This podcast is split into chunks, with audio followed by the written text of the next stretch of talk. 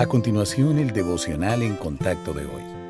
La lectura bíblica de hoy comienza en el versículo primero de Juan, capítulo 10. Cristo dice, De cierto, de cierto os digo, el que no entra por la puerta en el redil de las ovejas, sino que sube por otra parte, ese es ladrón y salteador. Mas el que entra por la puerta, el pastor de las ovejas es. A éste abre el portero, y las ovejas oyen su voz y a sus ovejas llama por nombre y las saca. Y cuando ha sacado fuera todas las propias, va delante de ellas, y las ovejas le siguen, porque conocen su voz. Mas al extraño no seguirán, sino huirán de él, porque no conocen la voz de los extraños. Esta alegoría les dijo Jesús. Pero ellos no entendieron qué era lo que les decía.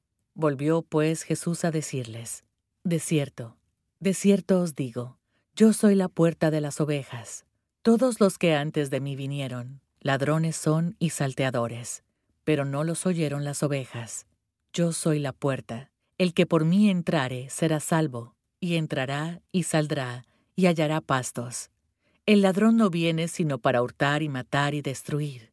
Yo he venido para que tengan vida, y para que la tengan en abundancia. Yo soy el buen pastor. El buen pastor su vida da por las ovejas. Mas el asalariado, y que no es el pastor, de quien no son propias las ovejas, ve venir al lobo y deja las ovejas y huye, y el lobo arrebata las ovejas y las dispersa.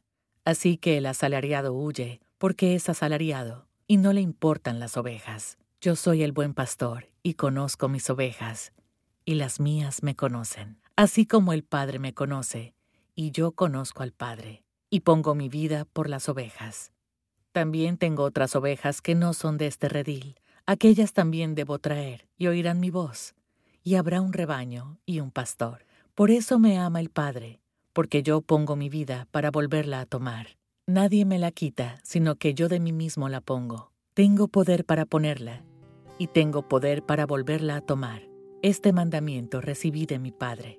Es posible que usted no se considere una oveja, pero ese es un término que el Señor Jesús usó para describir a sus hijos. Sus ovejas son todos los que han puesto su fe en Él como Salvador, aquellos por quienes dio su vida. La Biblia dice que estas ovejas se identifican por tres características. Conocen a su pastor, escuchan su voz y lo siguen. Nuestro pastor nos conoció antes de la fundación del mundo. Nos buscó cuando estábamos perdidos, llamándonos a cada uno por nombre. Respondimos con fe siguiendo a Cristo y desde ese momento hemos ido creciendo en nuestro conocimiento de Él y en nuestra capacidad de obedecer su voz.